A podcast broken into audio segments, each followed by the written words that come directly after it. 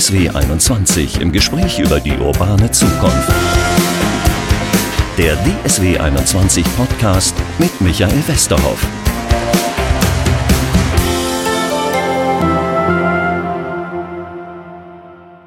Herzlich willkommen zum Podcast hier DSW 21. Ja, der Start, der war schon richtiger Erfolg. Seitdem es E-Scooter gibt, ähm, scheinen die so richtig einzuschlagen. Überall fahren welche rum. Die Frage ist, ist das ein Spaßmobil? Machen die Leute das gerade, weil es in ist? Oder kann so ein E-Scooter tatsächlich unseren Verkehr in den Innenstädten entlasten? Kann er was zum Klimaschutz beitragen? Das will ich jetzt klären mit Gunnar Froh von Wunder Mobility, die Software herstellen. Hallo erstmal. Äh, Hallo. Ja, die Software herstellen für Scooter. Unter anderem auch für Scooter. Wir ähm, bauen Software für ähm, neue Mobilitätsangebote, für ähm, Carsharing, Scootersharing, Bikesharing-Systeme, ähm, aber auch für ähm, Ridesharing, für ähm, Shuttle-Dienste, ähm, für verschiedene Lösungen, auch für Parkraummanagement, solche Geschichten. Und eines der Produkte, ähm, was im Augenblick sehr, sehr stark genutzt wird, ist, ähm, wird eingesetzt, um ähm, Elektroroller ähm, Kickscooter ähm, zu teilen. Und das haben wir seit ungefähr einem Jahr in verschiedenen Städten in Europa und auch in Nordamerika immer mehr ausgerollt. Also unsere Kunden haben das gemacht, indem sie unsere Software genutzt haben. Und seit ein paar Wochen ist es auch in Deutschland richtig losgegangen und sehr schnell gestartet. Ja. Das ist unheimlicher Erfolg gewesen. Ja. Was ist das für eine, ja ich sage mal Anführungszeichen Hipster, das sind die ersten, die sich drauf gestürzt haben, oder? Wahrscheinlich. Die Leute, die äh, neugierig sind und ähm, auf der Straße diese Roller stehen sehen, ähm, sich anmelden können, ein paar Minuten später sofort ähm, losfahren können. Ähm, und das macht auf jeden Fall Spaß. Die Schwelle ist total niedrig, das auszuprobieren. Und äh, die offene Frage ist jetzt, ob das dann auch zu einem Alltagsphänomen noch nächstes Jahr wird und in ein ja. paar Jahren ähm, oder ob das eigentlich nur mal so eine Mode ist. Ja, da bin ich gespannt. Äh, das wollen wir auch klären hier in diesem Gespräch. Was es ist zum Scooter selber, muss man nicht viel sagen. Mein Redakteur Sebastian, der sagt mir immer irgendwie, ja, das ist halt wie so ein Kindertretroller bloß mit Elektromotor. So ungefähr kann man das sagen. Ähm, das sind die aktuellen Modelle. Es entstehen ja auch viele ähm, neue Fahrzeuge. Das Fahrzeug dieser Kinderroller mit Elektromotor ist, wenn man so will, auch verwandt mit ähm, E-Bikes zum Beispiel, die schon ein paar Jahre vorher auch immer, immer mehr wurden, immer mehr kommen. Und da wird es auch neue Fahrzeuge geben, die dann irgendwo dazwischen liegen, die jetzt aber größere Reifen haben, aber man steht dann trotzdem drauf und so. Da ist noch lange nicht das Ende erreicht. Da wird gerade viel experimentiert. Was ist das praktische Fahrzeug? Aber die Kernidee ist im Endeffekt, dass man in der Stadt, wenn man in der Stadt unterwegs ist, nicht unbedingt das Auto nehmen muss, was vielleicht dafür gebaut ist, auch 160 oder 200 zu fahren, ähm, auch von der Sicherheit her, vom Gewicht her darauf ausgelegt ist. Und das in der Stadt mit sich rumzuschleppen und da den, den Platz für zu brauchen und auch so entsprechend tanken zu müssen, ist eigentlich nicht nötig. Es gibt kleinere elektrische Fahrzeuge. In der Branche spricht man dann von Light Electric Vehicles. Äh, und diese Scooter ähm, sind eine Form davon, die gerade ganz populär ist. Warum sollte ich einen Scooter mehr ausleihen und kein Fahrrad? Ist eine gute Frage und äh, ich denke auch, dass Fahrräder ein ähm, sehr guter Teil dieses Mix sind und auch noch eine größere Rolle in Zukunft spielen werden. Auch als Leihfahrräder, als, auch als Elektroräder, die auch überall verfügbar sein können. Diese Scooter, ich habe mir ein bisschen die Tarife angeguckt, die sind auch nicht billig, habe ich den Eindruck überhaupt nicht billig, wenn man ähm, sich das pro Kilometer überlegt. Sind halt in der Regel ganz kurze Strecken, die damit zurückgelegt werden. Also ein typischer, ähm, eine typische Fahrt sind ähm, drei bis fünf Kilometer und die Kosten ähm, dazu, also ungefähr eine zehn Minuten ähm, Fahrt und die Kosten dazu sind dann auch drei, vier, fünf Euro. Da kann ja ein Taxi nehmen. das Taxi startet wahrscheinlich mit dem Grundpreis, aber äh, ist noch doch noch eine Ecke teurer. Aber ähm, es gibt starke Vorteile dieser Scooter in der Flexibilität. Ähm, wenn die in der Stadt mal äh, gestartet wurden, stehen ja nicht nur an bestimmten Haltepunkten, sondern eigentlich fast überall rum in der Innenstadt. Zumindest man kann sie auch fast überall stehen lassen. Quasi vor das Geschäft, vor das Büro fahren und direkt da stehen lassen und reingehen, ohne sich einen Parkplatz zu suchen oder dann auf die Abrechnung zu warten und so weiter. Das funktioniert dann automatisch im Hintergrund. Und das ist ein, äh, schon ein spannendes Phänomen und Stichwort Nachhaltigkeit wahrscheinlich auch ein Schritt in die richtige Richtung. Kommt dann immer darauf an, was das ersetzt. Wenn man stattdessen zu Fuß gegangen wäre, dann ist es wahrscheinlich besser, das auch nach wie vor zu machen. Aber ähm, wenn man stattdessen im Auto in der Innenstadt unterwegs ist, ähm, würde ich ähm, sagen, das wird bald immer mehr nicht möglich sein, dass auch Städte das nicht mehr erlauben werden. Das heißt, ja, möglicherweise habe ich gar keine Alternative dann zum Scooter mehr. Zu öffentlichen Verkehrsmitteln und aus unserer Sicht, wenn man das ein bisschen konzeptionell äh, betrachtet, sind Scooter auch ähm, wie ein öffentliches Verkehrsmittel oder allgemein Carsharing, Bikesharing und das ist alles wie ein öffentliches Verkehrsmittel, wird im Augenblick ähm, stark von ja, privaten Firmen vorangetrieben, die auch oft dann viel Investorengeld dafür bekommen, um das jetzt auszuprobieren. Aber mittel- und langfristig gehen wir davon aus, dass auch die Städte selber ähm, sowas anbieten werden, die heute viel Geld auch investieren in Busse und Bahnen und in der Regel dann auch sehr, vielleicht sehr große Busse, die einen regelmäßigen Plan abfahren und stattdessen vielleicht in Zukunft in ihrem Mix auch ähm, solche Fahrzeuge haben. Und das ist bei uns, äh, fängt das schon an. Also wir haben als Wunder Mobility weltweit ungefähr im Augenblick 70 ähm, Firmenkunden, ähm, kleinere, größere, also ganz große wie deutsche Autohersteller, kleine Startups und auch Stadtwerke, die im Endeffekt ungefähr ein Dutzend Stadtwerke in Deutschland im Augenblick, die dann auch ähm, entweder so Elektroroller oder Shuttle-Systeme bei sich einbauen, also kleinere Fahrzeuge flexibel durch die Gegend schicken oder diese Fahrzeuge vermieten. Das heißt, ich kann dann möglicherweise mit meiner Monatskarte äh, überlegen, ob ich einen Bus ja. nehme, ob ich die U-Bahn nehme oder einen Scooter für eine ja, bestimmte genau, Strecke. Genau. Und das hat für, äh, für die Stadtwerke oder für die öffentliche Hand eigentlich äh, zwei Möglichkeiten, äh, die das bietet. Das eine wäre, dass man sagt, quasi Verfügbarkeit erhöhen ähm, besseres Angebot schaffen, aber es hat auch was mit Kostensparen äh, zu tun, ähm, weil das Phänomen kennt wahrscheinlich jeder, dass wenn man ähm, zu Randzeiten oder in Randgebieten ähm, vielleicht große Fahrzeuge, große Busse im Einsatz sieht. Ähm, ich wohne in Hamburg, ähm, auch recht zentral und da fährt dann durch die Hafen City, fährt dann abends auch auch noch nach 19 Uhr und so weiter immer noch alle 10 Minuten ein großer Bus immer rum und immer im Kreis und weiter. Dann sitzt da natürlich nachher nur noch einer drin oder nachher keiner mehr drin und so. Und die fahren einfach immer weiter. Und diese digitalisierten, flexibleren Systeme können auch billiger sein für den ähm, Betreiber. Das heißt, du gehst aber davon aus, dass in Zukunft wirklich eher Stadtwerke die Anbieter sein werden, nicht diese ganzen Verleihfirmen, die gerade sich irgendwie so einen Kampf um den Kunden leisten. Da gehe ich davon aus, dass es in vielen Stellen, äh, Städten der Fall sein wird, in Europa und auch in Nordamerika. Dass man irgendwann, wenn das alles ähm, viel größer wird, dazu kommt, dass man sagt, das ist ja wie ein öffentlicher Nahverkehr. Und wann hatten wir eigentlich uns überlegt oder entschieden, dass der öffentliche Nahverkehr jetzt privatisiert werden soll? Das war eigentlich gar nicht das Ziel. Es ist ein Stück weit passiert, dadurch, dass viele neue Sachen ausprobiert wurden. Und dass es dann auch Politiker geben wird, die sagen, ähm, ich will das Angebot in die Richtung erweitern und dass es auch wahrscheinlich beliebt sein wird und ähm, dass das auch öffentlich betrieben wird.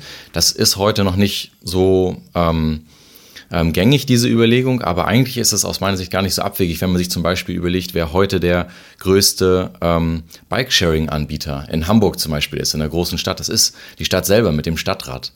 Ähm, die ähm, betreibt das zwar nicht im Alltag selber, die hat auch die Software nicht geschrieben, aber der gehört das im Endeffekt. Die macht da, ähm, setzt da den Preis und trägt auch da die Kosten. Und ähm, das ist ein kleiner Schritt, das von da auf auch zum Beispiel solche Scooter zu erweitern. Ich habe jetzt mal im Netz geguckt, die sind ganz schön teuer, wenn ich mir selber einen kaufen wollt, äh, würde. Mhm. Geht ihr davon aus, dass das bei Leihsystemen bleibt äh, oder wird es auch noch mal so eine Welle geben, wo Leute sagen, wir kaufen uns die Dinger für zu Hause? Wird auch eigene geben. Die Preise sind ein bisschen wie bei Fahrrädern, würde ich sagen. Es geht so bei 400 Euro los. Es gibt aber auch welche für 1000, 2000 ja, Euro. die habe ich nämlich gesehen. Tolle genau. Mountainbikes und dann auch tolle Scooter gibt es dann auch. Aber ähm, ich denke, ähm, dass Leute, denen, die auch im Privatbesitz haben werden. Und in die Richtung gibt es jetzt natürlich diese neuen Modelle, dass man sagt, miete den dann einfach pro Monat, dann für 40 Euro im Monat oder so. Dass man auch da versucht, äh, nicht den auf einmal kaufen zu müssen.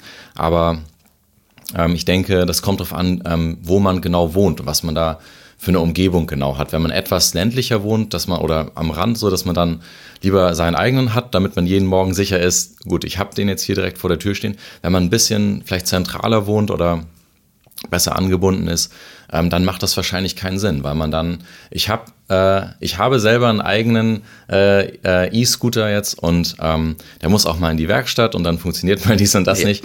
Und damit hat man nichts zu tun, äh, wenn man einfach diese Sharing-Anbieter benutzt. Dann nimmt man einfach den, der gerade da steht und jemand anders kümmert sich drum. Aber du hast gerade mal ein gutes Stichwort Land äh, gegeben. Mhm. Wird das ein Stadtphänomen bleiben mit diesen E-Scootern?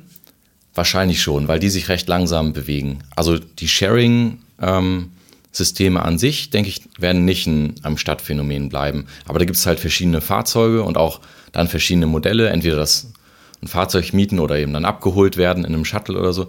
Ähm, und diese kleinen Elektroroller, die man im Augenblick jetzt neu sieht seit ein paar Wochen, ich denke, das ist ein städtisches Phänomen, weil die sich ja auch gar nicht schnell bewegen können und dürfen. 20 km/h ähm, fahren die dann in Deutschland und damit will man auf dem Land dann nicht unterwegs sein. Nee, das ist wahr. Ähm, ja, du hast gerade gesagt, ihr macht das schon seit einiger Zeit. Insofern ja. kannst du auch schon einschätzen, ob das wirklich ein Hype ist, gerade eine Mode, mhm. oder ob das vielleicht nachhaltiger bleiben würde. Wie ist das in den Städten? Es gibt Städte, die machen das schon länger, es also gibt, im Ausland? Ja, es gibt ähm, also amerikanische Städte seit zwei Jahren ähm, in, im größeren Stil und europäische seit ungefähr einem Jahr.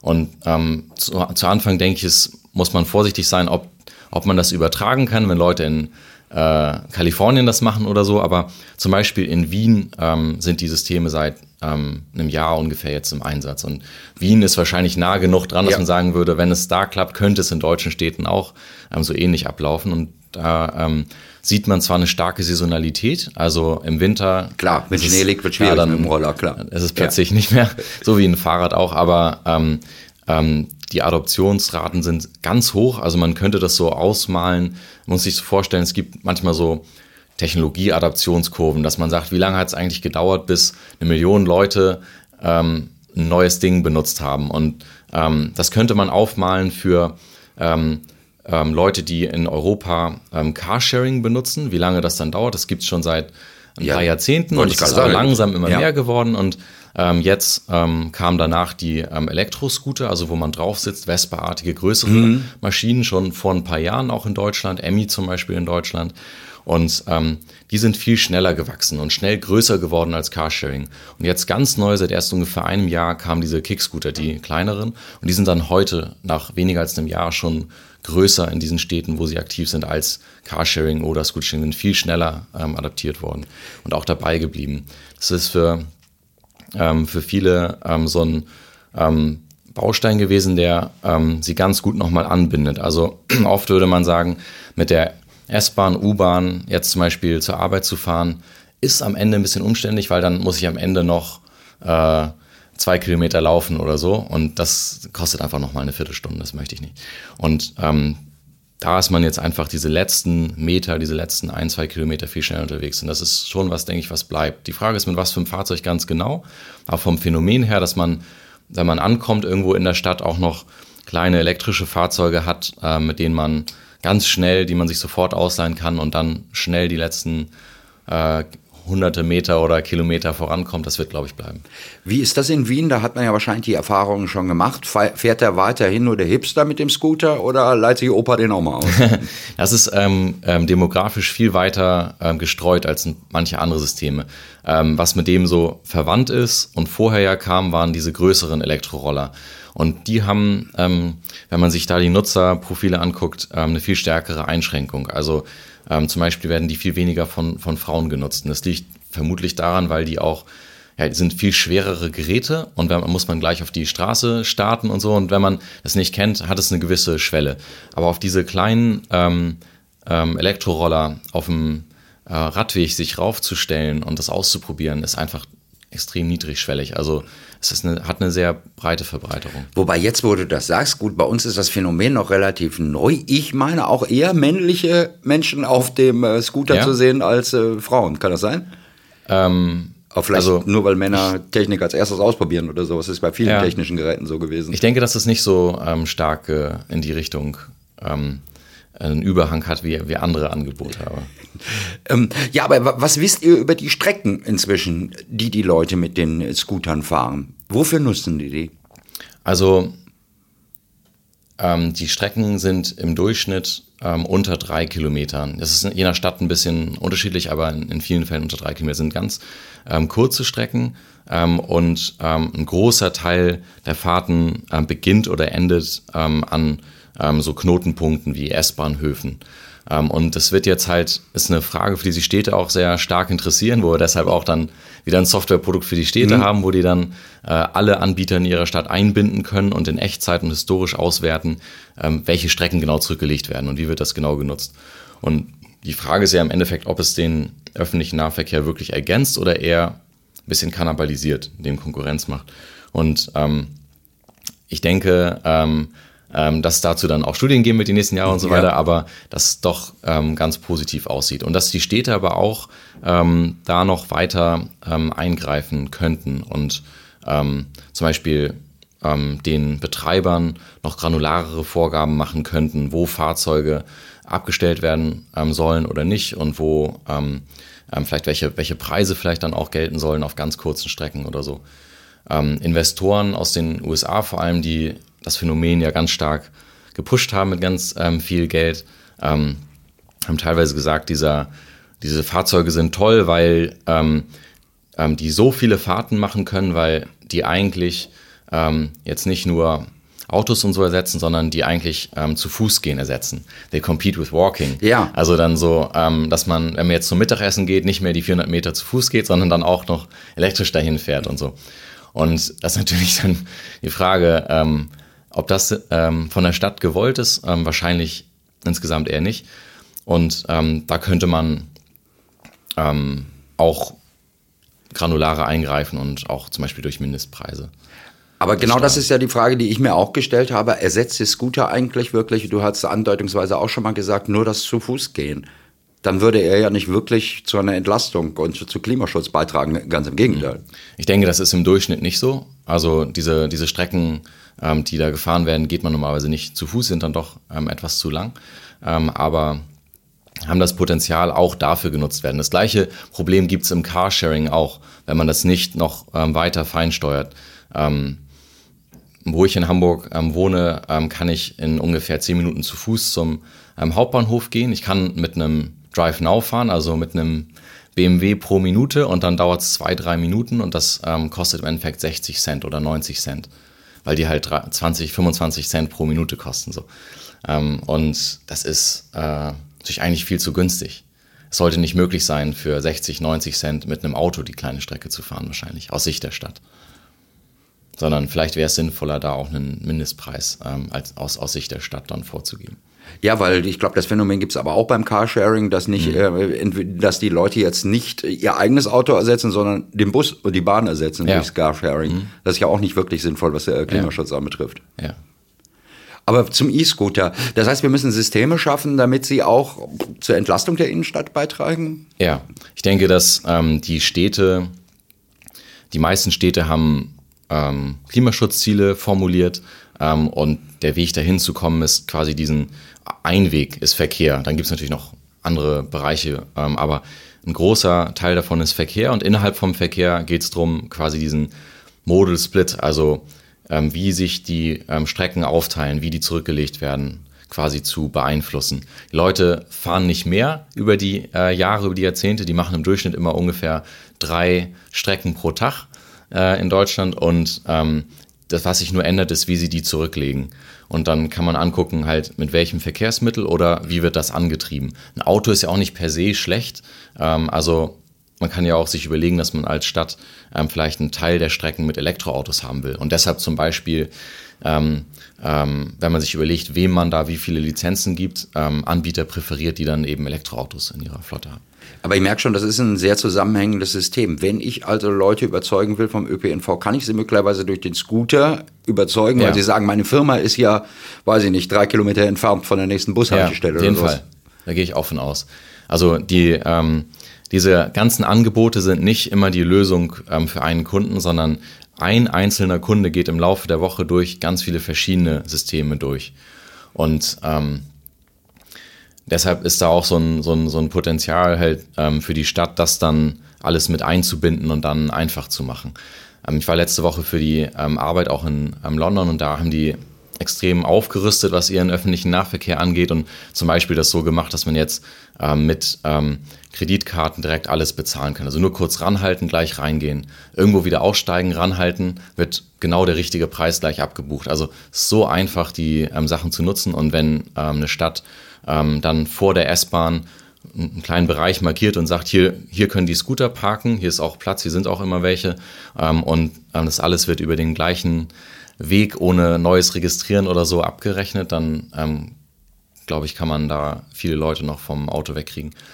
Und das ist vielleicht dann am Ende auch eine ähm, Kombination von diesen tollen Angeboten und auch auf der anderen Seite wieder äh, ein paar ähm, Verschärfungen sozusagen. Also im Augenblick ist Deutschland ja eine sehr, sehr ähm, autofreundliche äh, Gegend, ähm, wo es zum Beispiel in Hamburg so ist, dass man zwar in der Innenstadt wenig Parkraum hat, aber selbst wenn man da falsch parkt und ein Parkticket bekommt, kostet das 15 Euro. Und das ist günstiger, als im Parkhaus den ganzen Tag zu stehen.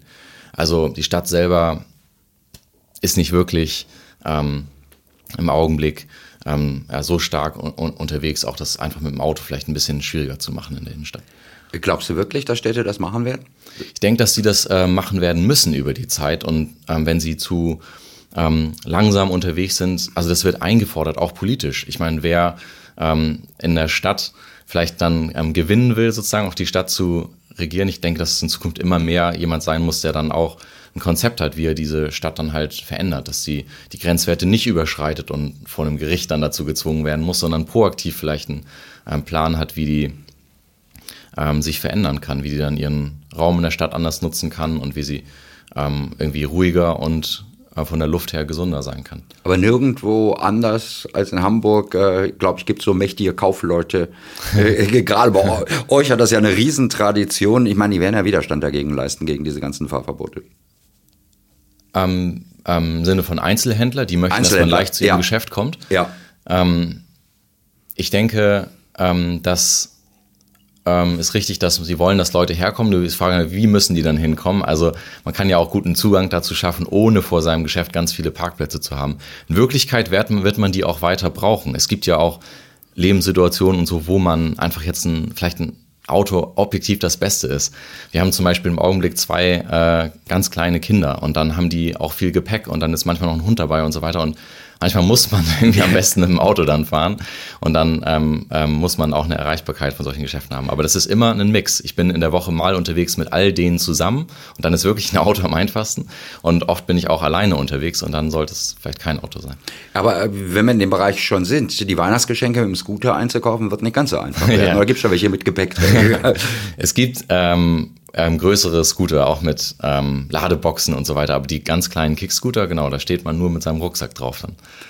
Muss man darüber auch nochmal nachdenken, was damit passiert mit den Leuten, die einkaufen gehen, wenn sie Sachen einkaufen?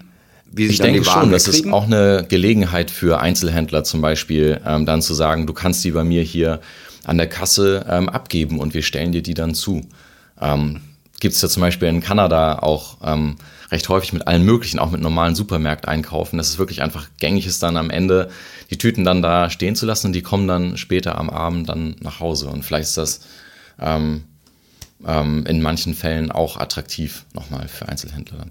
Aber ich denke, das sind so immer ganz individuelle ähm, Situationen, wo das Sinn macht oder nicht. Viele Leute, viele, viele Leute ähm, leben ja nicht wirklich ähm, in der Innenstadt oder arbeiten in der Stadt, sondern auch in Bereichen, wo wirklich mehr Platz ist, wo das gar kein, gar nicht nötig ist. Ähm, aber ähm, da denke ich, ähm, wo, ähm, was die großen Städte angeht, dass Autos da noch viel mehr verbannt werden, werden in Zukunft. Ja, wobei das natürlich tatsächlich auch gerade vielleicht der E-Scooter sinnvoll ist für den, der im Industriegebiet arbeitet, oder? Kann ich mir gut vorstellen, weil da sind ja häufig die Haltestellen dann doch ein Stück ja, von ja, den Firmen. Das ist entfernt. absolut so, genau. Wir arbeiten auch ähm, mit ähm, ja, großen Arbeitgebern ähm, zusammen, die dann im Endeffekt Erreichbarkeit ihrer Standorte sichern, sicherstellen wollen und dann ähm, dafür auch solche Systeme einführen, die dann nicht öffentlich sind, sondern nur für unsere Mitarbeiter so. Und dann ähm, im Endeffekt auch es sind verschiedene Systeme da im Einsatz. Entweder es sind manchmal Carpooling-Systeme, dass man äh, per App ähm, den Kollegen finden kann, der einen dann an dem Morgen mitnimmt. Oder es sind dann ähm, auch so ähm, Flotten, dass man sich dann ein Fahrzeug mieten kann, um ähm, von da wegzukommen, reinzukommen. Lass uns noch mal kurz über Wunder Mobility reden. Mhm. Ihr macht so, ja, erklär du es besser, als wenn, wenn ich mich hier verschwurbel und einen Knoten in der Zunge Wir machen kriege. Software für neue Mobilitätsangebote, könnte man so sagen, insgesamt. Ähm, sind im Augenblick 150 Leute, wollen noch 50 bis zum Jahresende einstellen. Die meisten sind ähm, Programmierer oder Designer, haben was direkt mit dem Produkt zu tun. Ähm, wir sind in Hamburg und in, in Dortmund sind unsere Büros, eröffnen jetzt noch ein Büro in den USA, weil wir auch dahin mehr Software verkaufen. Und ähm, ja, unsere, unsere Kunden sind ähm, entweder ähm, Startups, Leute, die neu in den Bereich gehen, aber auch große etablierte, die deutschen Autohersteller gehören dazu, die dann da neue Angebote starten oder auch öffentliche. Ähm, Städte, die da Transparenz behalten wollen oder auch eigene Angebote starten wollen. Und ähm, das Ganze wächst sehr schnell. Das machen wir nicht. Das passiert ja sozusagen von allein und wir bedienen diesen ähm, Bedarf. Und wir haben seit Jahresanfang jede Woche zwei, drei neue ähm, Kunden unterschrieben im Endeffekt. Ähm, nicht nur in Deutschland, sondern halt irgendwo über die Welt verteilt. Also sind jetzt fünf Kontinente, 100 Städte. Die Software wird hier gemacht, ist eigentlich für jeden die gleiche weltweit natürlich, bis auf die Sprache, die sich ändert. Und ähm, die Oberfläche ist immer anders vom Design, von der Farbe, von den Logos, wie auch immer, äh, an den Kunden angepasst, aber die Software dahinter ist eigentlich die gleiche. Wir arbeiten mit ähm, Hardware-Herstellern zusammen, diese Fahrzeuge produzieren, ähm, haben da auch so Partnerschaften, ähm, dass wir können alle Fahrzeuge einsetzen und präferieren bestimmt, wo wir sehen, dass die wirklich äh, naja, bessere ähm, Haltbarkeit haben oder besser funktionieren. Ähm, und ähm, die empfehlen wir dann und ähm, stellen dann unserem Kunden quasi so ein ganzes Paket hin, ähm, dass er sagt, ich möchte mit ähm, 200 ähm, Scootern am 1.10. in der Stadt starten und dann stellen wir ihm zu dem Zeitpunkt alles hin. Wie kommt das? Du hast gerade gesagt, das Phänomen des Scooters wird eigentlich getrieben aus den USA. Äh, da haben die angefangen. Wir sind eigentlich relativ spät dran. Mhm. du sagst, Wien macht das schon ein ja. Jahr lang. Wie kommt das, dass eine Firma, die so eine Software anbietet, für weltweit bei uns in Deutschland sitzt? Ich habe ähm, eigentlich vor, vor zehn Jahren oder so ähm, mal ein kleines Carsharing gegründet, aber das war ganz improvisiert äh, und ganz, ganz, ganz, ganz klein. Und dann ähm, bin ich erstmal davon wieder weggekommen und habe eine Zeit auch in äh, in den USA gearbeitet bei Airbnb. Ähm, mhm. so ähm, vom Anfang an ungefähr, wo es 30 Leute waren, zu ähm, als es viel größer wurde und ein paar tausend Leute waren. Und ähm, da in San Francisco habe ich im Endeffekt viele äh, Sachen äh, gesehen, die dann da ausprobiert wurden und vor fünf Jahren gedacht, ähm, das ganze Ride-Sharing-Thema, was auch Uber vorantreibt und Lyft und so weiter, das ist jetzt, das ist Zeit, äh, dass das auch nach Deutschland kommt und das wird hier bald starten. Und vor fünf Jahren hat ähm, Wunder Mobility ähm, war der erste Ridesharing-Anbieter in Deutschland, haben dann in Hamburg und Berlin so ein System gestartet, was aber nur ungefähr ein halbes Jahr ähm, betrieben wurde, weil ähm, die Städte dafür noch nicht offen waren. Ähm, und auch heute gibt es das halt fast noch gar nicht, nur in so ganz kleinen Experimentiermaßstäben, würde ich sagen. Ähm, und wir haben uns dann in den letzten Jahren haben wir erst im, im Ausland angefangen zu arbeiten und dann ähm, komplett dahin entwickelt, eigentlich ähm, anderen Operatoren diese Technologie anzubieten, weil wir darüber viel besser ähm, skalieren können.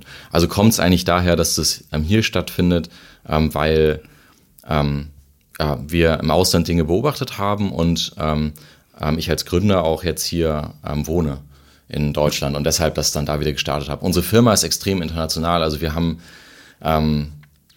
Ham am, am, Hamburger Standort gibt es ungefähr 100 Leute, in ähm, Dortmund sind es jetzt ungefähr 40 und dann sind jeweils mindestens die Hälfte, in Hamburg sind glaube ich 30 Deutsche, in Dortmund sind es vielleicht 25 oder so, ähm, weil ähm, wir Leute von überall herholen, die im Endeffekt diese ähm, Erfahrungen haben, die wir brauchen.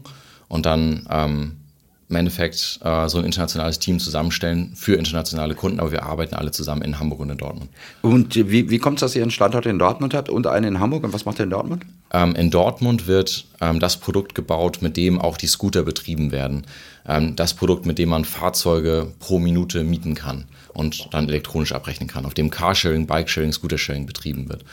Und ähm, das liegt auch wieder an äh, einzelnen Leuten, die hier Familie haben und hier wohnen wollen im Endeffekt. Die privat hier. Habt ihr hier was gekauft in, äh, oder ist das Zufall, dass Sie in Dortmund sitzen? Wir haben letztes Jahr hier eine kleine Firma ah. übernommen, die wir dann auch noch mhm.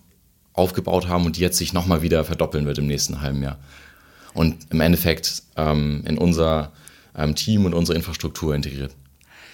Gunnar Froh ist bei mir von äh, Wunder Mobility und wir sind eingestiegen mit der Frage, ist das irgendwie ein Spaßobjekt, dieser E-Scooter, ja. oder wird das irgendwas zum Klimaschutz beitragen? Äh, wie beantworten wir diese Frage am Ende? Es, es macht Spaß, Spaß und kann auch was zum Klimaschutz beitragen. Aber ganz klar, es ist nicht die eine Lösung, sondern es ist die kombinierte Lösung. Scooter ist nur so ein Bauteil. Ein Bauteil davon, dass man sich ähm, durch die Stadt bewegt mit äh, geteilten Fahrzeugen, die wahrscheinlich immer mehr auch elektrifiziert sein werden und nicht immer so groß und mächtig sein müssen, dass sie auch mit 200 auf der Autobahn fahren könnten, sondern da kommen auch neue, kleinere Fahrzeuge für die Stadt dazu. Ja, dann machen Sie zum Schluss doch noch ein bisschen Geschmack. Was kommt denn da noch? Ich denke, ähm, das hört sich teilweise lustig an, aber das ist wirklich ernst gemeint, wenn man sich sowas vorstellt wie eine Rikscha zum Beispiel. Mhm. Das fängt jetzt gerade in den USA an und das sind dann auch Kunden von uns, die ähm, anfangen da statt einen ähm, Taxi, was vielleicht eine E-Klasse in Deutschland wäre, ähm, mit so kleineren Fahrzeugen ähm, ähm, durch die Gegend zu fahren, die dann auch am Stau vorbeifahren können. In London hat man eine Durchschnittsgeschwindigkeit ähm, während der Rush Hour von 9 km/h, in Washington DC dann 14 km/h und diese ähm, fahrradartigen Fahrzeuge, sitzt wirklich ein Fahrer vorne drauf, ist elektrisch unterstützt, hinten der Taxigast quasi, ähm, fahren dann einfach schneller an diesen Autos vorbei. Und das ist zum Beispiel so ein Fahrzeug, wo man denkt, das habe ich vielleicht mal aus Indien gehört ja. oder so für einen Tourist irgendwo, aber solche Fahrzeuge wird es wahrscheinlich zum Beispiel wirklich in den nächsten Jahren einfach mehr geben als eine Taxi-Alternative. Für wenn man nicht so weit fahren muss, vielleicht bis zum Flughafen über die Autobahn, sondern nur in der Innenstadt eine kleine Strecke, wird es auch solche Rikscha-artigen Elektro- Fahrräder geben kann. Und wir in Deutschland werden wieder die Letzten sein, weil wir äh, erstmal einen brauchen wie Andi Scheuer, der sowas durchsetzt bei den E-Scootern. Bei uns muss man dafür wahrscheinlich erstmal wieder ein Gesetz ändern. Es ist wahrscheinlich so, dass man da viele, viele Dinge vorerklären muss, aber am Ende kommt es auch nicht auf ein Jahr an. Für uns als Firma ist es jetzt so, ähm, dass wir Kunden überall auf der Welt haben und wir warten dann hier nicht drauf, dann dann ähm, ähm, verkaufen wir die Software halt erstmal an den Kunden in den USA, ist uns dann auch ein Stück weit ähm, egal. Ich denke, das wird auch alles hier kommen. Man macht sich hier dann extra viele Gedanken vorher, was man alles ähm, vorher bedenken muss. Und ob das dann besser oder schlechter ist, ähm, kann man vielleicht erst langfristig sehen dann. Jetzt interessiert mich zum Schluss doch noch was zu dieser E-Rikscha. Ja. Äh, in Deutschland sind alle immer so skeptisch, gerade äh, Taxiverband, was weiß ich, für die wäre das doch sinnvoll zu sagen, wir integrieren sowas. Ich kann mir nicht vorstellen, dass da wirklich eine Bereitschaft gibt. Es werden wieder andere sein, nicht die Taxiverbände, oder? Die das machen? Das werden wahrscheinlich andere sein, ja. Mhm. Ja, das ist ein Schlusswort. Äh, herrlich, Gunnar Bo, herzlichen Dank für den Besuch hier bei uns, dass wir reden konnten über den E-Scooter und ob er das Klima ja, entlastet und den Verkehr entlastet in den Innenstädten, wird es wahrscheinlich. Klasse. Dankeschön okay. fürs Vielen Gespräch. Dank.